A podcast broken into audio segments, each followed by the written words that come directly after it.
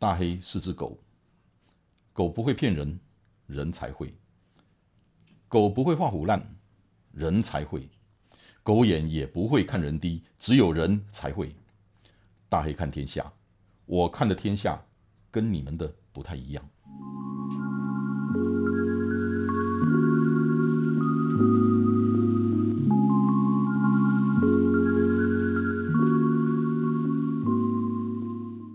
长距离的赛事其实是一个很没有人性的东西。从全马的四十二公里，那个都算长距离，更不要讲什么一百 K 啊，什么二四点钟、四十八点钟，黑东西头壳胖一下去造的，不好意思哈。可是我我想请俊昌医师跟我们谈一下，以你是一个呃不是专业，可是是一个长距，真的是长距离跑者，而且是一个医生的身份。这种长距离赛事对身体的损伤风险到底是怎么样？因为我很想让大家知道，你不要脑门子一热啊，不要人家一推坑就跳，也不要随便挖坑给人家去跳，因为这些真正是不是风花雪月，不当时真正是生死关头。所以这个部分，请你跟大家分享一下好吗？这个问题。有点要回到原起点来思考了。你叫一个跑过四十八小时的人再回头想这件事情，很有趣哦。不过说实在，我每天跑，我到现在哦，我我平常在跑的距离都不会超过十公里。我其实你说跑四十八小时，我的我的 LSD 会一定跑六七十公里啊，还一百公里啊什么的，没有。其实我还是每天就最多就十公里。啊，为什么？因为我觉得跑久就累了，就不要那么辛苦。所以你每天就一个十公里。诶，就是除了特定的，例如说团练啊或越野跑啊，不然的话，我其实我都是家里最最方便的公园操场，就这样到而已。我没有，除非有特定赛事，我要我要有目标，我就要去调整。但一般的健康，我的所谓我自己的健康跑是十公里左右啊，有的人是五公里，那都无法。那我们回到刚才的问题，说这种长距离赛四十二公里算长距离赛事，我赞成。好，因为对于一个没有就即使有在跑步来说，它还是有一定的损伤，因为你算一算四十二公里。也要耗损三千多大卡，好，然后三千多大卡是一个人正常的成年人一天半的卡路里，嗯，好，一般我们大概都大概两千多大卡多一点，基础代谢率。然后女生女生搞不好两个两女生两个两天的一个卡路里的量，你在六到七小时耗损掉，那你你你散发的水量啊，可能是几公斤的水量这样散出去，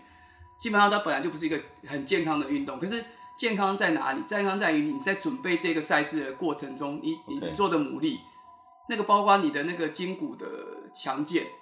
嗯，你你你四十二公里叫一个正常人在那边跳跳跳跳，不要不要说跑了，在那边跳四十跳跳连续跳六个小时都受不了。好，那为什么这些跑者可以顺顺跑，还可以一边一边跑一边笑，可以完成？是因为他前面经过他的磨练，身体经经过那个样适应状况下，你才能够。肌你的肌关节肌肉能够经经过这种长时间的，呃，应该说冲击也好，他们这个还能够维持一定的功能，隔天还是变正常。好，那你说这个会不会有耗损？会，一定有耗损。时间越长越明显。这个在很多的，其实不止不止你们有兴趣，其实很多人都有兴趣这一块。我记得东吴大学去年没有办二十四小时超马赛，他们办了一个线上研讨会。研讨会说超马赛对人体的伤害有多大？嗯嗯嗯，他们有那个讨论，我当时有在我的 FB 有分享过这些哈，然后他们有那个有放在 YouTube，有空大家可以去看，我到时候把链接给大家看。好，谢谢。里面很多他大家讨论到有什么耗损。好，我们先讲他们用抽血来验嘛，好，用抽血来看你的你的长距赛，他们长距赛是可能从全马，全马是他们里面最短的，然后有十二小时、二十四小时，对，他们比较。基本上就距离越长就越明显，然后啊时间越长越明显。那二十四小时、十二小时全马比起来，可能我们先讲电解质全马可能影响不大，因为时间没有那么长。可是后面的都没到十二小时、二十小时，你的低血钠跑出来。低血钠就是我上次颠了我自己弃赛的原因。好，因为水补太多，可是盐分没有跟着补，所以后来电解质失调。所以你身体状况还没那么差的时候，你就表现的。没办法继续下去。电解质失调的时候会产生什么样的症？状出来。低血钠的症状，正常的血钠是一百三十五到一百四十五中间，我们人体会去调整。所以你口你当你你水不够的时候，你会口渴啊，盐应该说你水不够，你会口渴去稀释那个血钠。可是当你水天气很热，你喝很多水，可是你的盐分的部分不够补充的时候，你补很多水，可盐没有跟着进来，所以你你当你排出去的尿或流出的汗里面的钠成分都流出去的时候，你稀释掉你血中的钠，所以你的一百三十五到一百四十五的成分里面就没办法维持，会往下掉，掉到一百三十五以下，你开始就会像我刚一开始讲的，我半程就开始中有中暑那种恶心呕吐的感觉，吃不下。中暑、恶心、呕吐。然后在第二阶段到落一百三十，这个还有时候还会像我刚才说，后来到到第二阶段一百三十。到一百二十五左右，你开始会手一肿，尿不出来，异常的疲累，甚至有意识有点模糊，想睡觉啊，那些都可以归纳在这个低血钠。对第二个中度的。OK。再严重一点，有到一百二十五以下的，那个时候会意识昏迷，甚至会入岛猝死。所以就是说，轻度的时候是会有中暑的症状。我们其实很多时候登山，我们在跑步的时候，很多说或登山的人会说。啊，中暑啦，恶心呕吐啊，那中暑的时候，其实很多时候或许是如果气温不是很高，或者有可能不是气你的调节问题，有可能是你补了比如说水，可是盐分没有办法，没有下，没有没有吸收，尤其时间越长，天气越热，流汗越多的时候，所以那个是轻度的低血钠，低血钠症状，到了中度的时候就是会有，像我刚才说的，会你甚至呼吸会喘，你有点呃水呼吸肺部的水有点肺水肿。然后水分都会积在水呃血液里面，水水会你的皮下组织也手也会肿起来，手会肿。然后尿不你有喝很多水，可能你尿尿不出来。喝很多水尿不出来。嗯，然后意识在有点开始想睡觉，要想睡觉，那个已经是中度了。那到了中度，可能就是会昏迷。到了重度，就是会有昏昏迷，甚至会猝死的那个。因为一百二十五以下，在在医院里面大概都直接进加加护病房。OK。所以这个是，这是电解质失调的部分。电解质失调。那再来像我们一般常遇到的，哦，像抽筋啊、筋骨筋骨损伤啊，那也是必经的过程。但是你要怎么去让你的肌肉够强健、稳定这个肢体的动作，姿势没有跑掉，那就是我们大家在赛前要做的事情。但是赛中的时候，你那个冲击的时候，会会让你的心脏，你让你的肌肉酵素升高。他们也统计过啊，二十四小时可以高到。比正常值高六六十几倍，可以这么高？我没有讲错哈。哇，六十几倍，大概正常我们大概 CPK 就是所谓的肌肉消素大概三百多，他们验起来有会到两平均值会到两万多，啊，那个已经是很严重的。但是可能是跑这些超马选手是训练有素嘛，所以他只要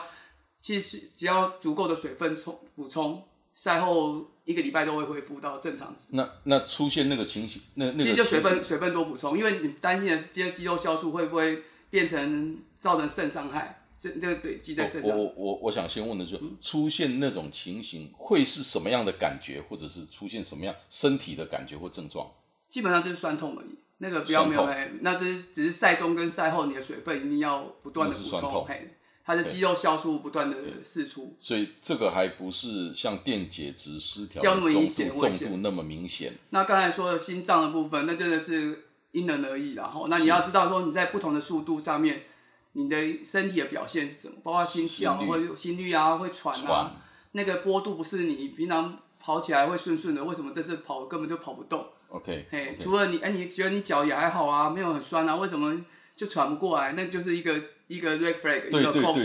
扣对的的的东西，所以这个其实肌肉这个这个是一定有一定的损伤，心脏肌肉，然后我们刚才讲的肾脏，肾脏，肝脏的部分基本上也会有一定的损伤，不过那个比较偏向长时间的肢体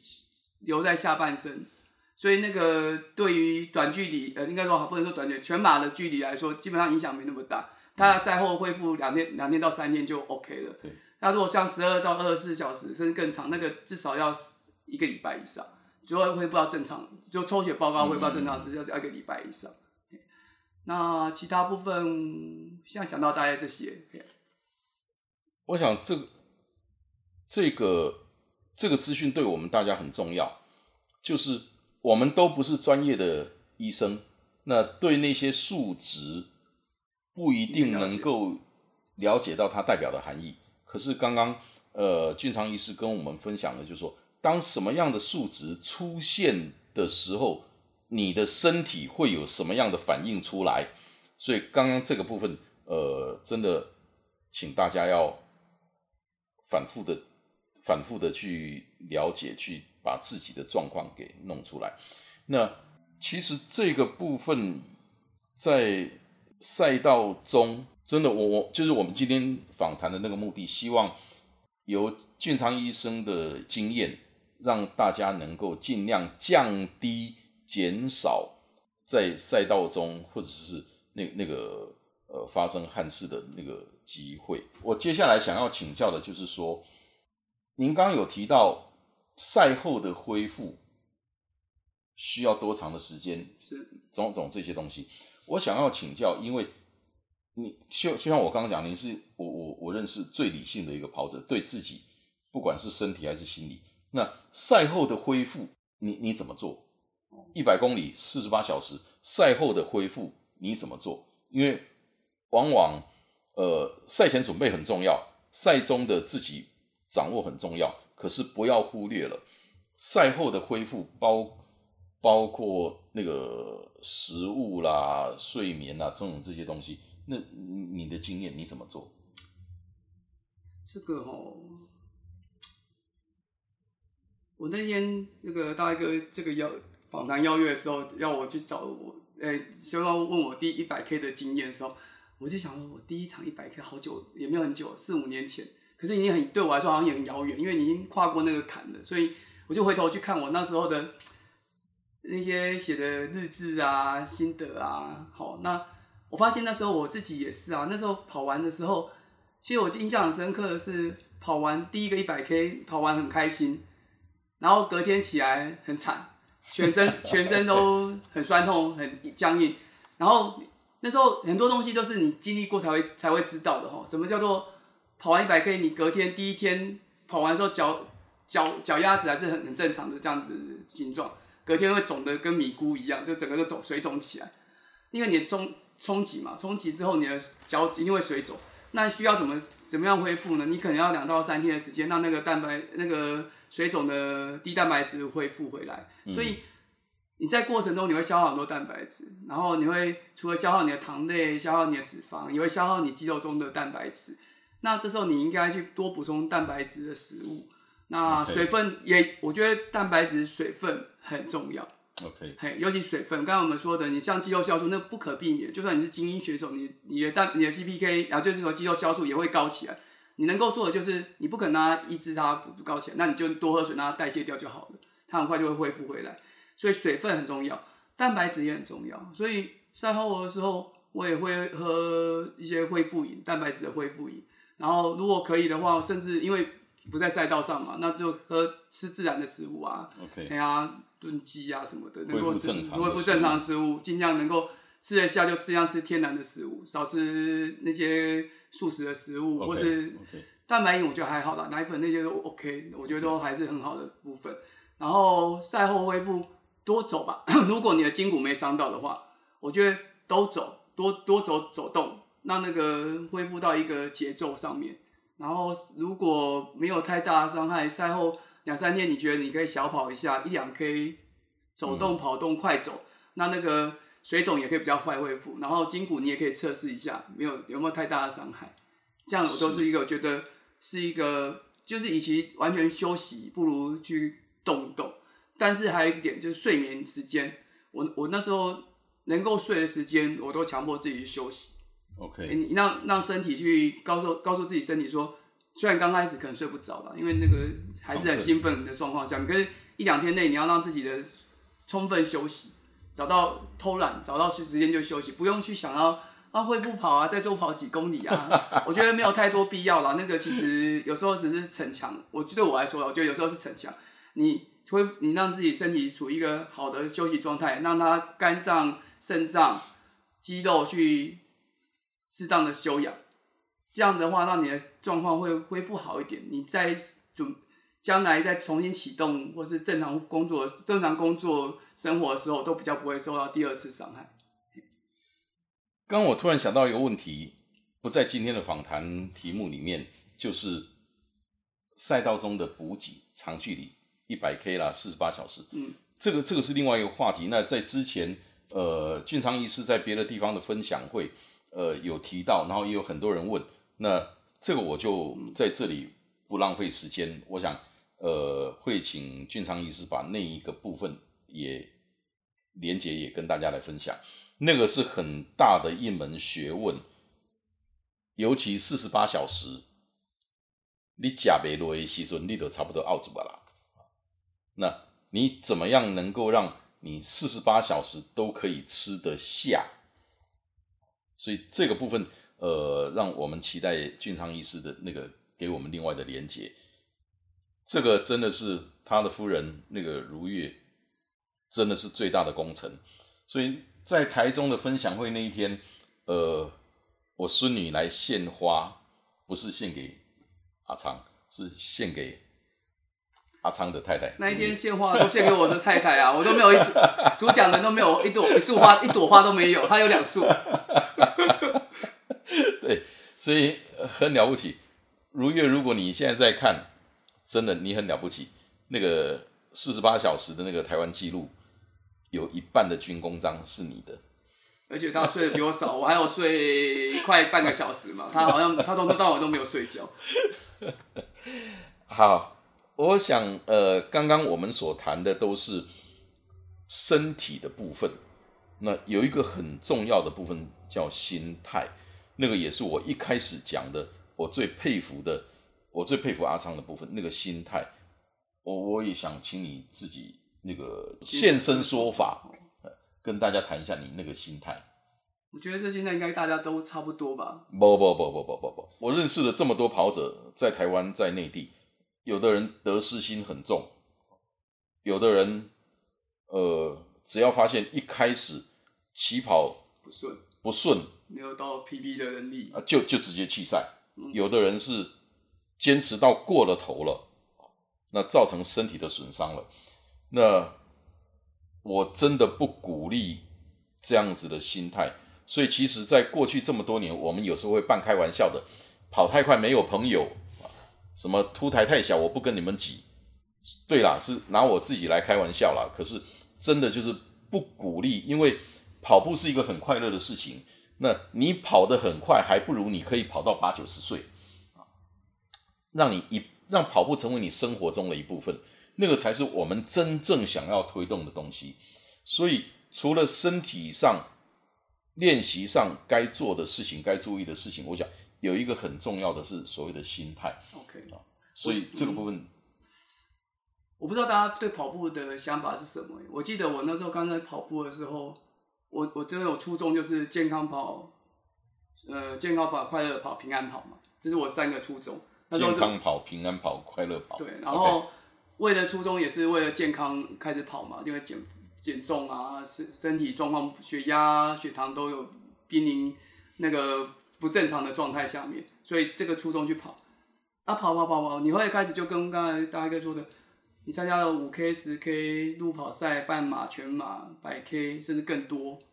那初衷还是原初衷还是要记得为什么要这样做。那心态部分，我倒觉得。如果你初衷是平安跑、健康跑，那时候想法是，我把跑步当做一个终身的运动。嗯嗯嗯嗯。我不是想要跑这五年，我也不是想要跑到全马的一个标杆，就跑完一个全马就结束了。我希望是五年后、十年后，甚至二十年、三十年，我可以继续跑下去，不断的跑下去。因为那个跑步这件事情对我来说，比较像是一个终身的运动跟职业，就是继续跑，它变成我生活中一部分。所以跑步不是我的，不是为了赛事而跑，我是为了自己，自己跟生，它是我生活的一部分的动路。对，它也不是全部，它也不应该是全部。因为我我我那时候有分享过，我常常想说，我不只是一个跑者，跑者是我众多身众多身份的一部分。我是人家的先生、爸爸，也是为人子女，然后也是一个自己的工作职业上面，我是医生，或者这些东西我必须要平衡，而不是跑者这件事情把我说的事情都。这个失衡就是占据掉，对所以我一直都把跑者这个身份放在我的人生的一部分，但是不是全部。那所以，所以它不是全部的话，那也不应该占我全身体生呃生活跟重心的全部。是好，然后再来就是心态的部分。如果今天好，刚才讲的是生这件事情，我希望它是长久持续的一个运动。好，这是所以我必须要健康跑、快乐跑，对好，然后顺顺跑。但是另外一个就是，呃如果有赛事了，你赛事怎么想的？我会把它当专案看，因为我们报一个赛事，通常以台湾目前来说，至少要三到六个月之前报嘛，还有不太可能你前一个月刚好赛事还可以报名。如果假如正常状态下，在三个月前就已经截止报名的，所以三个月或甚至六个月，甚至更长哈，六个月，你应该有足够的时间去规划一场赛事安排。那你要想的是，这一场赛事你想要怎么样完成它？嗯，所以我对我来说，我常我那以前常常说，即使我跑，呃，像去斯巴达赛事的时候，我都告我那时候就想说，我当我去缴钱确定报名这件事情之后，我就觉得那个赛事对我来说已经开始了。嗯嗯，嘿因为我所有的准备就从我确定要参加这个赛事的时候开始，那个前三个月或者是更久的时间，我已经在这个赛道上面了。然后反而到赛事那个前面，你努力的做功课，去做调查，做身体的评估，身体评估包括你自己对身体的对话、装备的调整，然后装备的升级都 OK，然后那个当天的当地的气候、地形环境，那个都是你要做的功课，那个就是你的赛在往上终点的一点。OK，反而到赛事当天那一那个时候，其实就只是我就说那就是验收而已啊。我那你你到那时候在那个点的时候，到赛事当天的时候，其实当下你应该知道你大概什么，你大概是指什么档次。嗯嗯，你是快乐快乐跑的那个关门组呢，还是你要往中间的那个中间中间跑者，还是你要往凸台那个层次？其实你大概知道是自己是哪个档次。那唯一的差别就是你怎么那个有没有什么意外事件发生啊？吼，那个有有没有不不预期的事情发生？其实大部分时候在当下那个时候已经笃定的啦，大部分的事情都已经百分之九十都已经笃定，是你只是是验收这个成果。所以常觉得说赛事赛事那个气氛，其实到那时候反而是很笃定。前面几前面那个几个月时间，其实反而是比较忐忑不安，因为太多不知道会发生什么事情，会变数能不能能不能坚持？你设一堆设一堆目标、想法、课表啊，装备是不是合？买的鞋子是不是合合你的型？然后装备是不是可可以 fit 的你的那个状态去用的？所以在这当下，我觉得反而赛事那一天，我反而是最最放松的。反正前面我会紧张，我都讲会惊没戏，然后你每惊都有一点戏。当你会在你会你会畏惧这件事情的时候，你就会做好准备。知影好惊，嘿，好惊就没戏。好，啊，你啊，你在后惊，你就直接在戏，当天就会知道死了。所以我常觉得说，但有时候稍微谨慎一点是好事啊，对于这种事情。阿张提了一个很重要的观念：一场赛事的开始不是从踏上赛道，而是你报了名，这个赛事就开始了。是的，你花很多的时间去准备，踏上赛道那一天，那个时那个 moment，你只是在验收外尊比外 gay 为我执行的怎么样，为了让你下一次能够更好。是的，所以我，我觉得呃很重要，今天很重要的这个观念，我真甚至觉得是比刚刚从身体上那些东西还要重要的观念。一场赛事从你报了名就开始了，这个才是对自己负责的一个态度。是就马拉松上，马拉松跟人生一样，我们讲什么？呃，只有累积，没有奇迹。我们讲很多马拉松上面悟出来的道理，这个也是其中一个。报了名，你的赛事就开始了。踏上赛道，只是让你验收你的准备过程，然后让你下一场能够更好的，那个契机而已。哇，这这个这个观念非常的重要。最后，我想再谈一下的，就是也做个工商服务吧。我知道，我我知道阿昌跑完的的，对他他破了纪录，现在是台湾四十八小时纪录保持人，那也拿了冠军。呃在装备上，我讲了，这是工商服务哈，这是为了瓦卡迪哈，呃，现身说法，你用的那些东西，那些所谓的，有的是已经可以公开的武器，有的是还秘密的武器，呃，透露一下。四十八小时，我这是参加第二次的，第一次是两年前，那两年前是真是拱大，哦，什么都不懂，也没参加到圈赛，六小时、十二小时、二十四小时都没参加，就直接报四十八小时。啊，故事很长，不是拱大，真的是因为有些不得不的原因，说我去报四十八小时。那一次很惨哦，因为经验不足嘛，吼，然后天气日天气也比较热，胖那时候比较胖，然后就什么什么问题，我对第一个大第一个大问题就烧档。烧档那是很惨的，因为我其实穿平常，我刚才讲装备嘛，你平常那个衣服、那个裤子啊，你穿，呃，全马没事，百 K 也不会有事，也还好，勉强都 OK。可是当你要时间超过十二小时、超过二十四小时、超过四十八小时，什么只要不到位，或者你的状况不不行，或天气有变化，全部都会问都一个一个浮现出来。那一次前第一次四八小时，我光烧档我多我花了一两个小时，加加加总起来没有很明确，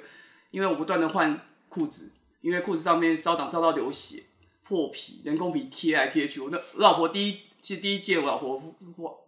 帮助更大，因为她处理的事情更多。对，贴人工皮啊，然后换裤子啊，然后不断晾衣服啊，然后去处理那些伤口，我大概多花一两个小时时间在处理这件事情。痛到那个诶，姿势也跑啊，什么反正都连串都有。但是光烧的那事情就让我痛不欲生，很辛苦。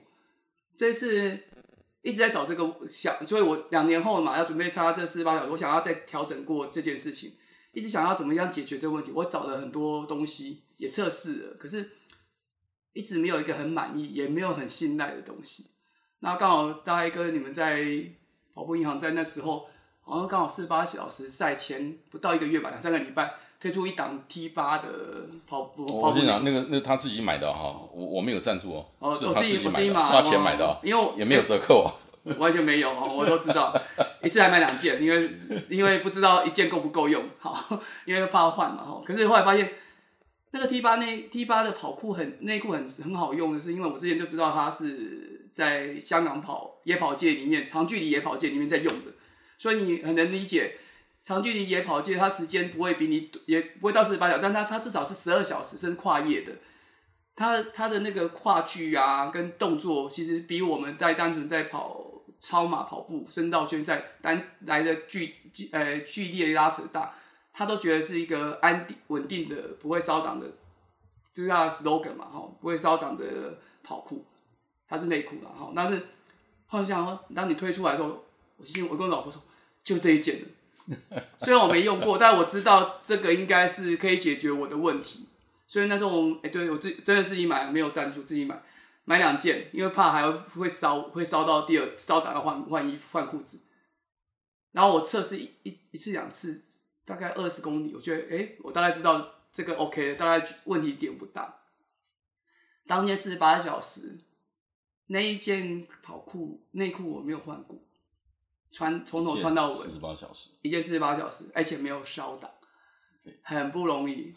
对，如果对于一个如果体型差不多来说，这个又容易流汗，然后又容易盐巴结晶，像我，像我，对。哎啊，那个真的，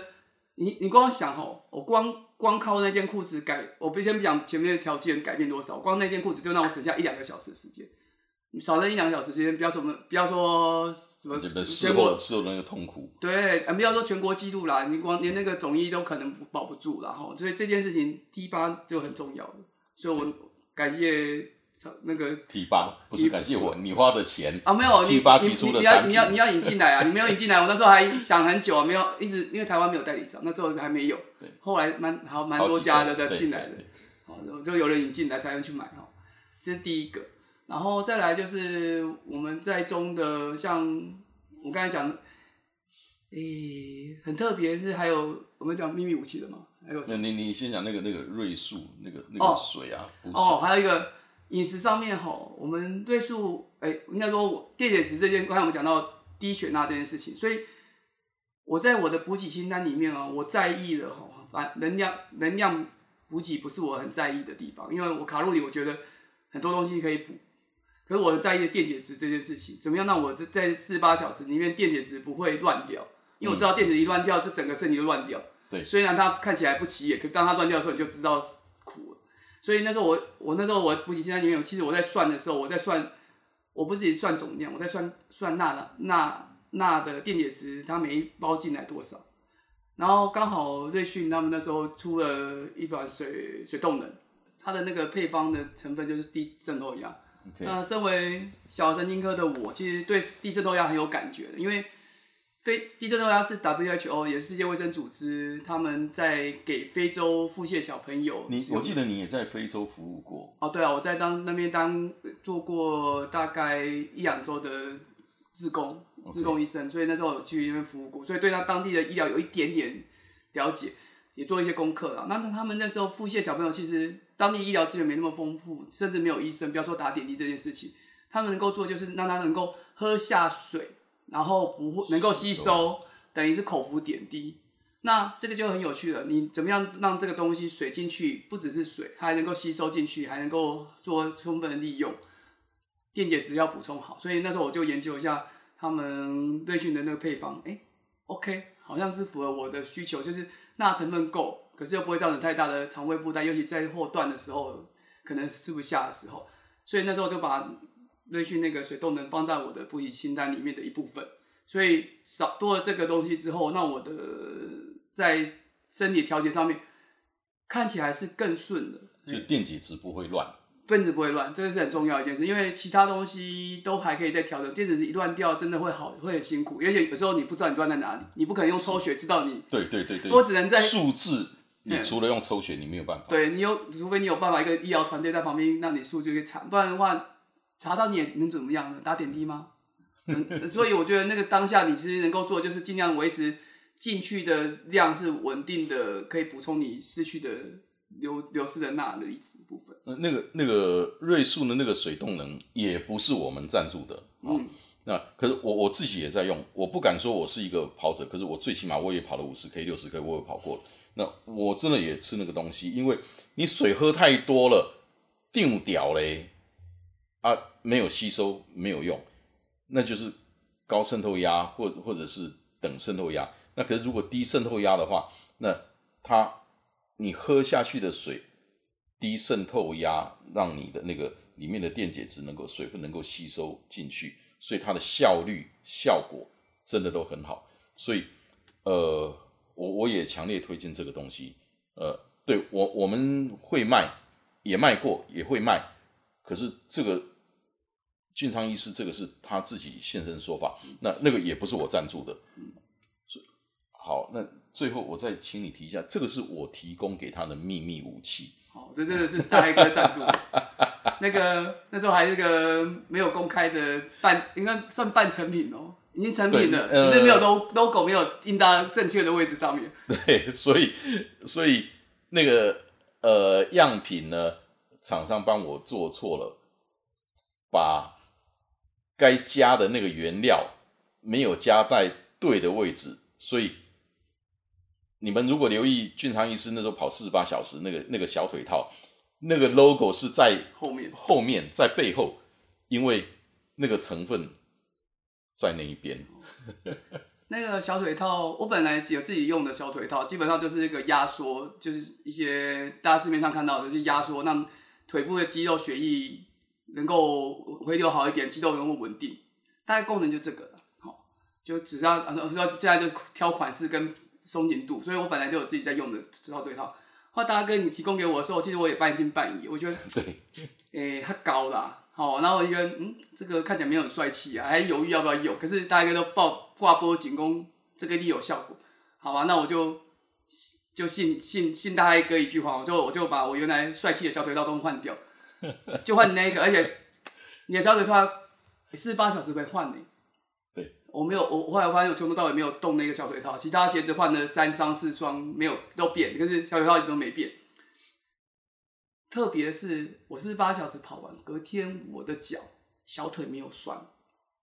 大腿很酸。呃，那个那个快要好了，那个大腿套快要好了。我们都没有大腿套，就小腿套。小腿没有酸，大腿很酸，脚踝会有点酸，脚会胀，可是小腿小腿没事。那个嗯，我自己也不知道为什么，但是看起来成效告诉我小腿真的很厉害，小腿套真的很厉害。我我现在也不能告诉你为什么，因为这一集大家都听得到。我如果跟你讲了为什么外红俩去关啊，呃，我基本上就是我提供给你的东西，虽然还没有上市，可是从实验室的数据到一些 field test，呃。我我都已经做的相当有把握了，只剩下最后的微调，我才敢提供给你。是，而且就是说，那个东西不是吃的，不是抹的，的的，就比较没有，就就没有比较没有风险了，所以我才敢提供给你。啊，不过那个呃，不不只是你，嗯，如我我跑那个南横，我对我只有跑六十 K 了哈，可是我那个小腿套马是唔丢边诶，我还 logo 马的后边啊，我我也没有酸第一块。人家李医师是练了这么长的时间没有酸，你还可以说他他练的他练的够，不是小腿套的功能。可是我这种把卡，哎，我嘛无酸，我小腿嘛无酸，我大腿嘛无酸，啊，啊，黑黑我迄当中嘛是你气物件啊无好你啦。嗯，所以这个东西我我就卖个关子，因为还在做最后的微调。呃，这几个月吧，反正就是呃九月开学以前，我应该可以可以正式让它上市，所以。呃，这个就请大家等待。好，今天呃，我们非常感谢俊昌医师跟我们大家分享了这些呃很多以前不为人知、没有在其他分享的这些资讯。那至于其他大家会比较关心，包括说这一场四十八小时的精彩的地方、补给的地方，那个李医师会另外给我们他在其他地方分享的那些内容。那我们再呃找地方把它放出来。那今天非常感谢，谢谢大海哥的邀请，谢谢。好，我们谢谢晋商医师，好，谢谢大家，拜拜，拜拜。